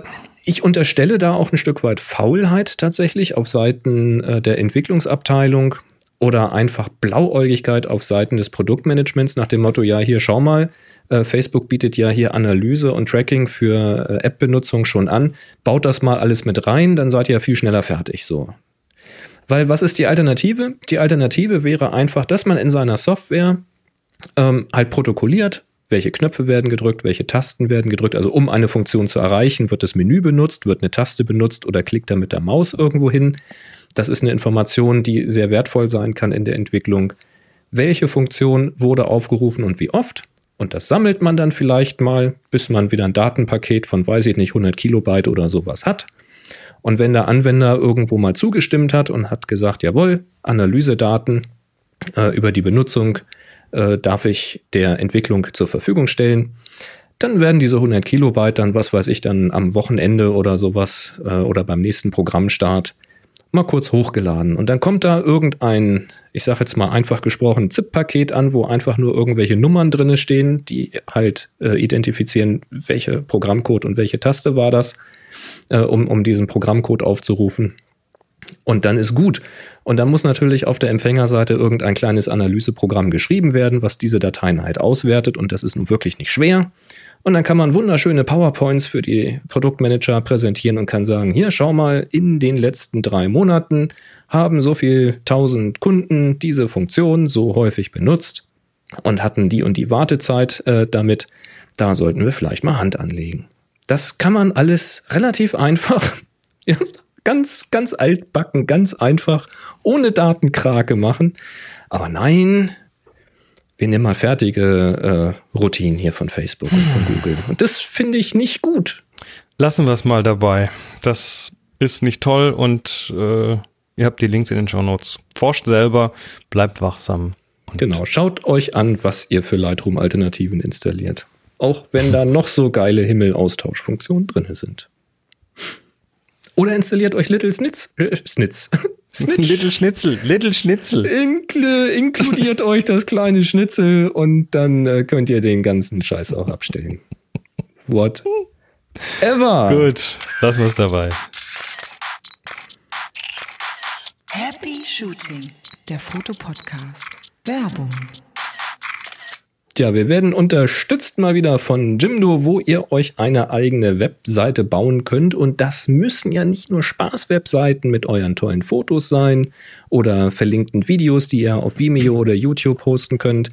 Nein, ihr könnt jetzt zum Beispiel eine Webseite bauen, die da zum Beispiel heißen könnte, ich bin gegen datenkrake.de.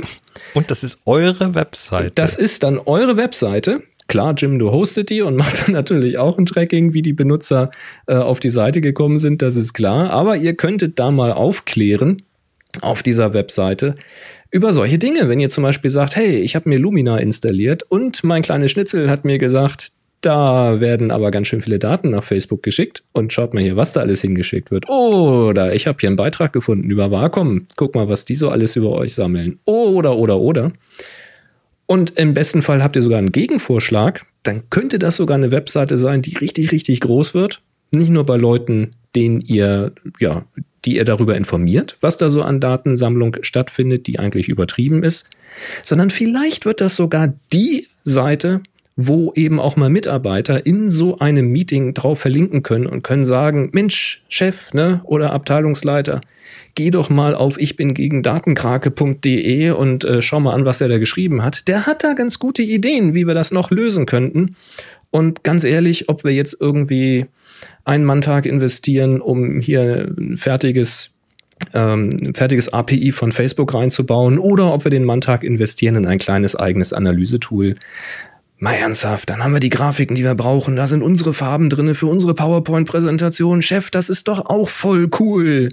Und hat alles, was wir brauchen. Sollen wir das nicht mal machen? Mit anderen Worten, geht mal auf jimdo.de oder am besten über happyshooting.de slash jimdo. Da kommt ihr direkt dorthin. Schaut euch zum Beispiel mal den Dolphin an, beantwortet da ein paar Fragen. Dann habt ihr ein schönes Gerüst für eure Webseite schon fertig. Per Drag and Drop könnt ihr die zusammenstellen. Und äh, ja, vielleicht baut mal einer, ich bin gegen datenkrake.de oder ich habe tolle gute Vorschläge gegen datenkrakenismus.de. Kann man bestimmt kürzer formulieren. So, so eine Domain darf, glaube ich, 64 Zeichen haben. Da geht eine Menge rein. Ja, da, da kann man was draus machen. also baut das mal. Wir finden das ganz hervorragend. Ähm, Jimdo hat da ein tolles System und wenn ihr dann eben an eine eigene, eine, eine Anana, wenn ihr dann eine eigene Domain haben wollt, dann geht das mit den kostenpflichtigen Paketen. Kostenlos ist es immer. Dann habt ihr halt irgendwas at jimdofree.com oder sowas. Ähm, aber wenn ihr eine eigene Domain da haben wollt, dann klickt euch mal so ein kostenpflichtiges Paket und vergesst dann nicht unseren Code Belichtigung. Das extra i ist wichtig. Belichtigung. Da gibt es nämlich 15 Euro Rabatt auf alle kostenpflichtigen Pakete. Das ist doch ganz schön. Das vereinfacht den Start, macht euch mehr Laune. Ähm, ja, und ihr müsst eben nicht über die Technik nachdenken, sondern nur über die Inhalte. Ich bin gespannt. Wenn ihr was Schönes gebaut habt, schickt uns das an info@happyshooting.de, dann besprechen wir das hier gerne mal. Und ansonsten sagen wir Danke an Jimdo für den tollen Support. Tja, ähm, kommen wir zu den Fragen. Wir haben nämlich äh, Fragen, unter anderem eine von Arik. Der Arik äh, fragt, nachdem ein Mac mit seiner internen Festplatte so langsam geworden ist, würde ich noch rauchen, wäre ich zum Kettenraucher geworden wegen der langen Wartezeiten, habe ich diese mit einer SSD austauschen lassen. Die Techniker haben mir hier lediglich die Dateien von der alten zur neuen kopiert, ohne Programme. Finde ich gut, da ich so keine ungebrauchte Programme mehr installieren werde. Äh, ich habe also Lightroom und Co. wieder installiert und alles läuft tadellos. Wenn ich die alten Kataloge öffne, passt alles bis auf eines. Die Farbmarkierungen sind überall weg und ich finde keinen Weg, diese wiederherzustellen. Kennt ihr mal dieses Problem und die dazugehörige Lösung? Ich danke euch und wie immer 3 zu 1 Happy Shooting. Das Ding also, war knifflig.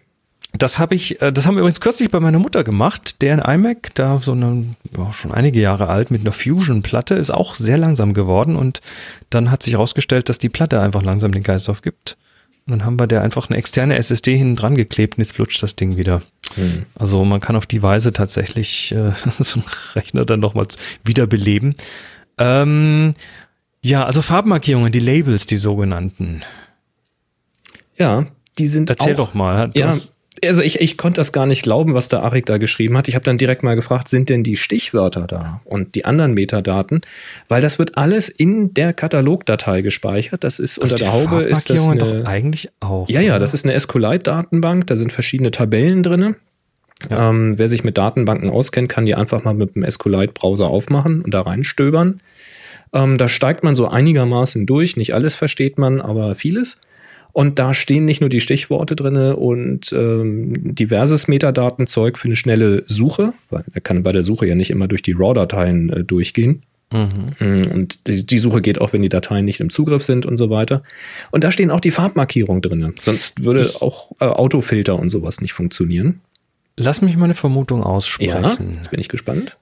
Die Farbmarkierungen sind ja in den Labels als Worte hinterlegt. Richtig. Blue, Ganz Red, heiß. Green und so weiter. Ja. Und ich vermute, dass die Zuordnung von dem Wort ja. auf eine Farbe im Interface nicht in der Datenbank steht, sondern extern irgendwo liegt. Ist das kurz falsch abgebogen? Okay, dann, dann bin ich gespannt. Es ist an den äh, Einzelbildern offensichtlich tatsächlich das Wort hinterlegt.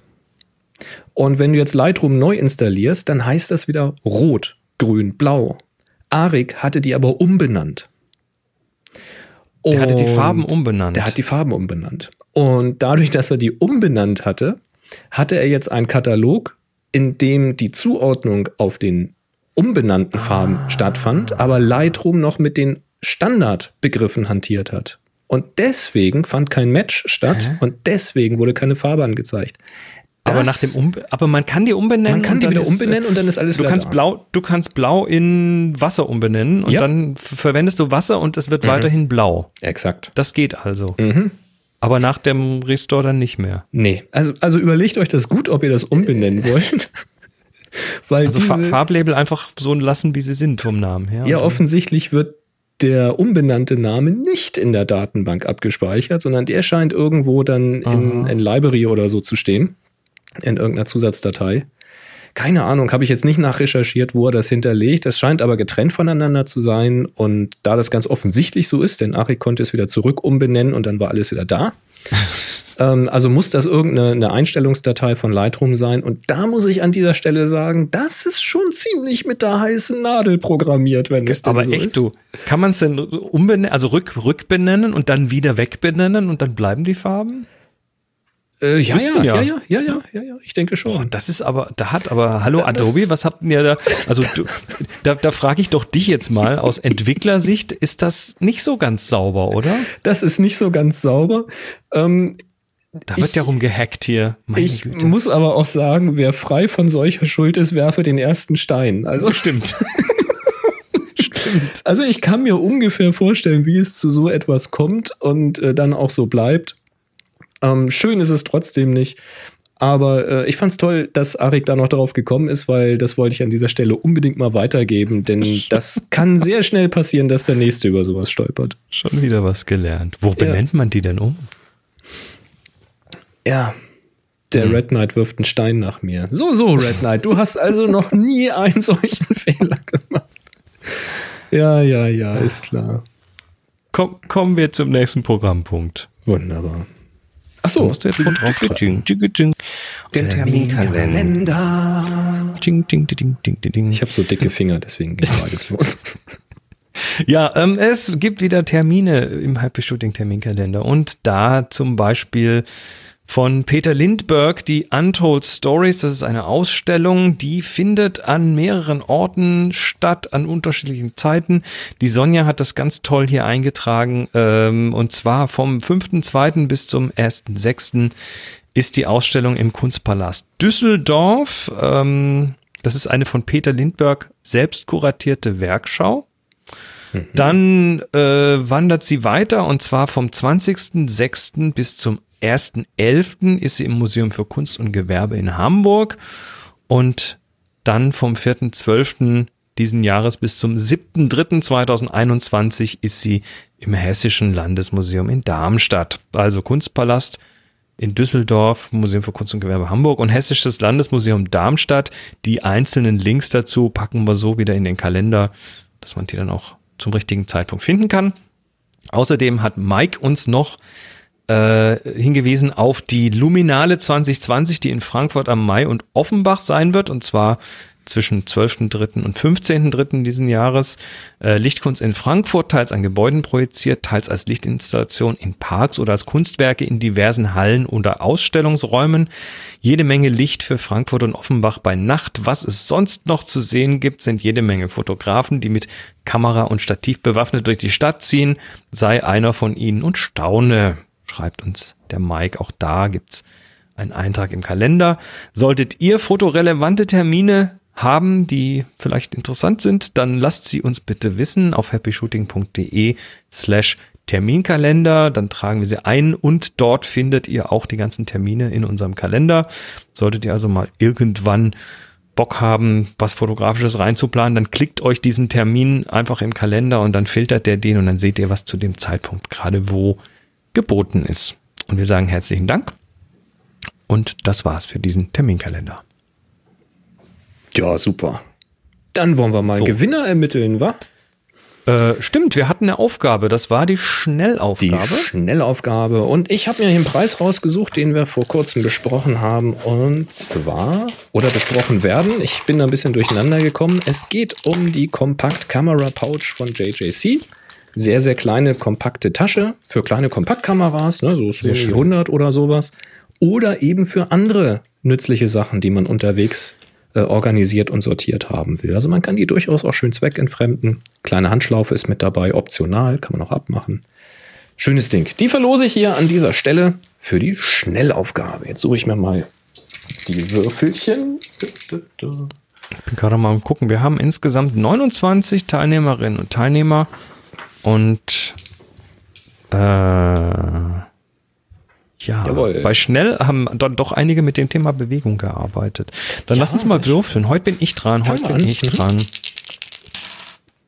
43. Zu viel. 29 dürfen es sein. Ja, ich habe auch äh, die 82. Das ist zu hoch, Boris. Das ist zu hoch. Das ist eine 12. Ja, voll auf die 12. Sacken schnell ging das heute. Und das ganz ohne Geklingel und Gehupe. Nein, muss jetzt nicht nachholen. Nein, nein, nein. ähm, ja, äh, Nummer 12 ist bei uns von Jerry Cotton. Äh, User Jerry Cotton, hat der auch einen richtigen Namen? JC.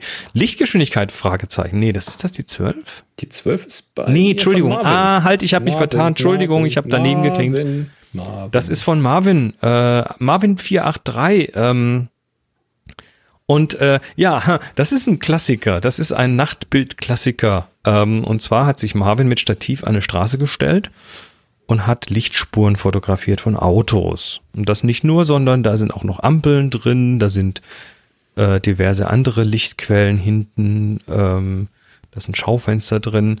Und ja, man, also das ist, das ist tatsächlich so ein Klassiker. Ähm, du hast halt auf der einen Seite die weißen Lichtspuren von den äh, Vorderlichtern und dann von den Rücklichtern die roten Lichtspuren. Hier ist es noch interessant, dass die Ampeln natürlich alle Lichter anhaben. Ja, ist auch ganz logisch. Ziemlich überstrahlt auch. Und ja, ja, das ist Voll immer klar. Objektiv, klar. Ähm, das sieht auch nicht nach einem ND-Filter aus, sondern das ist wohl, na, ich weiß es nicht. Also Blende 29, Richtig zugemacht, das Ding. also so zu wie es nur 30 geht. Sekunden, da war kein Filter 30 im Spiel. Sekunden bei ISO 100, das ist vermutlich ohne Filter passiert. Ähm, mit einem ND-Filter wäre es wahrscheinlich noch ein bisschen weniger überstrahlt gewesen. Aber was man sieht, natürlich durch die kleine Blende, ist, dass die Lichtquellen alle äh, Sternchen machen. Ne? Die, die punktförmigen Lichtquellen, vor allem, da sieht man es ganz deutlich an den Ampeln und an den einzelnen Lichtern hinten. Äh, das sind ja solche Blendenlamelleneffekte, die Marvin da äh, hingebracht hat. Und das macht dann schon wieder irgendwie Spaß. Ja, dann äh, bin ich gespannt. Äh, Würde mich ja wundern, ich frage mich ja, ob er an der Stelle, weil er, er steht da nicht irgendwie auf einer Brücke, sondern direkt neben der Straße, so wie es aussieht. Ja. Und ich frage ich frag mich jetzt, wie viel Autofahrer da in die Eisen gegangen Alles sind. schön abgebremst hier. Scheiße, die bauen Blitzer auf. Verdammt. Ja, ja. Ja.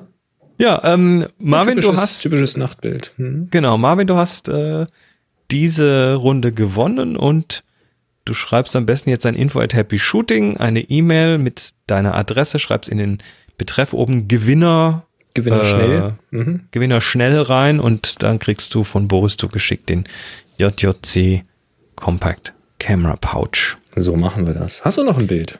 Äh, ja, diverse. Ja, ähm, sind tolle also das, Sachen dabei. Was ich, was ich schön finde, ist das erste. Das ist äh, von Michael M. Ein Motion Blur Bild, also ein Mitzieher. Mitzieher, Und ja, Mitzieher, die kennt man so ja aus dem Sport, wenn irgendwelche Autos rumfahren, Fahrräder und so weiter. Immer dann, wenn, wenn sich irgendwas linear bewegt. Ähm, wo ich jetzt bisher noch wenige Mitzieher gesehen habe, ist bei einem Zug. Und das ist äh, hier ein, ein Zug, eine Eisenbahn, eine Lokomotive. Ähm, Punkt BE. Ist- Was ist Punkt BE? Belgien? Äh, Belgien, denke ich. Ja. Also da steht auf der Lok steht Join Our Company in Motion. Was auch ganz gut passt zum. Bild. Hm. Ähm, falls es nicht Belgien ist, werden wir sicher gleich korrigiert. Ähm, ja, das ist ein Zug, der ähm, ja so, es ist so ein trübes Wetter so ein bisschen. Ne? Du hast äh, so ein bisschen gräulich hinten, hast so eine Schallschutzwand wahrscheinlich oder Gebäude dahinter. Das sind Gebäude. Ähm, Sind davor so grüne Wiese und dann die Lok und der Zug und die Lok, die sind auch grau, aber haben eben so gelbe Akzente und damit wird's dann auch sehr schön zentral. Und das ist ein ordentlicher Mitzieher. Das, äh, der, der ist da scharf, wo er sein soll. Und äh, gut gemacht.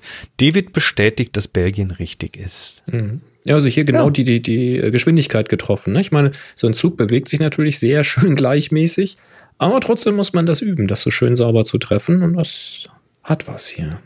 Ja. Hast du Ja. noch was? Ähm, Ja, und zwar relativ weit unten ist das Bild bei uns die 28 von Stefan Strüving. Time is Running heißt das. Mhm. Und da sehen wir ah. eine, eine Großaufnahme einer Armbanduhr, einer Zeigeruhr mit klassischem Zifferblatt. Das ist so was Swatch-artiges, oder? Ja, nee, ist es nicht. Möglich. Ist, ist jedenfalls kurz nach halb zehn, würde ich sagen. Und was wir da sehen, ist eben äh, ja mit metallene, so Titan- oder Aluartige Uhr, auch ein Metallarmband, so ein Melanese-Armband, alles sehr dunkel gehalten, das schwarze Zifferblatt mit äh, hellen Ziffern da drauf oder Strichen da drauf, die Zeiger auch in schwarz gehalten mit so weißen Strichakzenten an den äußeren Enden. Ähm, sehr, sehr minimalistisch das Ganze und herausragend ist dann der rote Sekundenzeiger, der hier auch ich vermute es tatsächlich auch sekundenweise springt und sich nicht weich bewegt. Und hier haben wir dann eine, auch eine Langzeitaufnahme, wie dieser Sekundenzeiger dann im rechten mhm. Bereich, so von der 2 bis zur 4, ja, so ein Fächer bildet aus einzelnen Sekundenzeigern. Das heißt, er ist, erscheint jetzt in der Belichtung mehrfach, weil er ja immer eine Sekunde lang irgendwo steht und dann weiterspringt. Und so, ähm, ja, so zeichnet er sich dann ab. Das muss sehr interessant beleuchtet gewesen sein damit man diesen äh, roten Sekundenzeiger so schön deutlich ja. sieht. Oder es ist ein Komposit, ne? Das kann natürlich auch sein. Oder ein Komposit, möglich. Und es ist ein Color Key. Der Rest ist nämlich schwarz-weiß. Und zwar sehr deutlich schwarz-weiß. Und das ist eines der wenigen Color Key Bilder, wo ich sage, ja, da passt das rein. Das Läuft, cool. ne? Ja. Also das, das passt.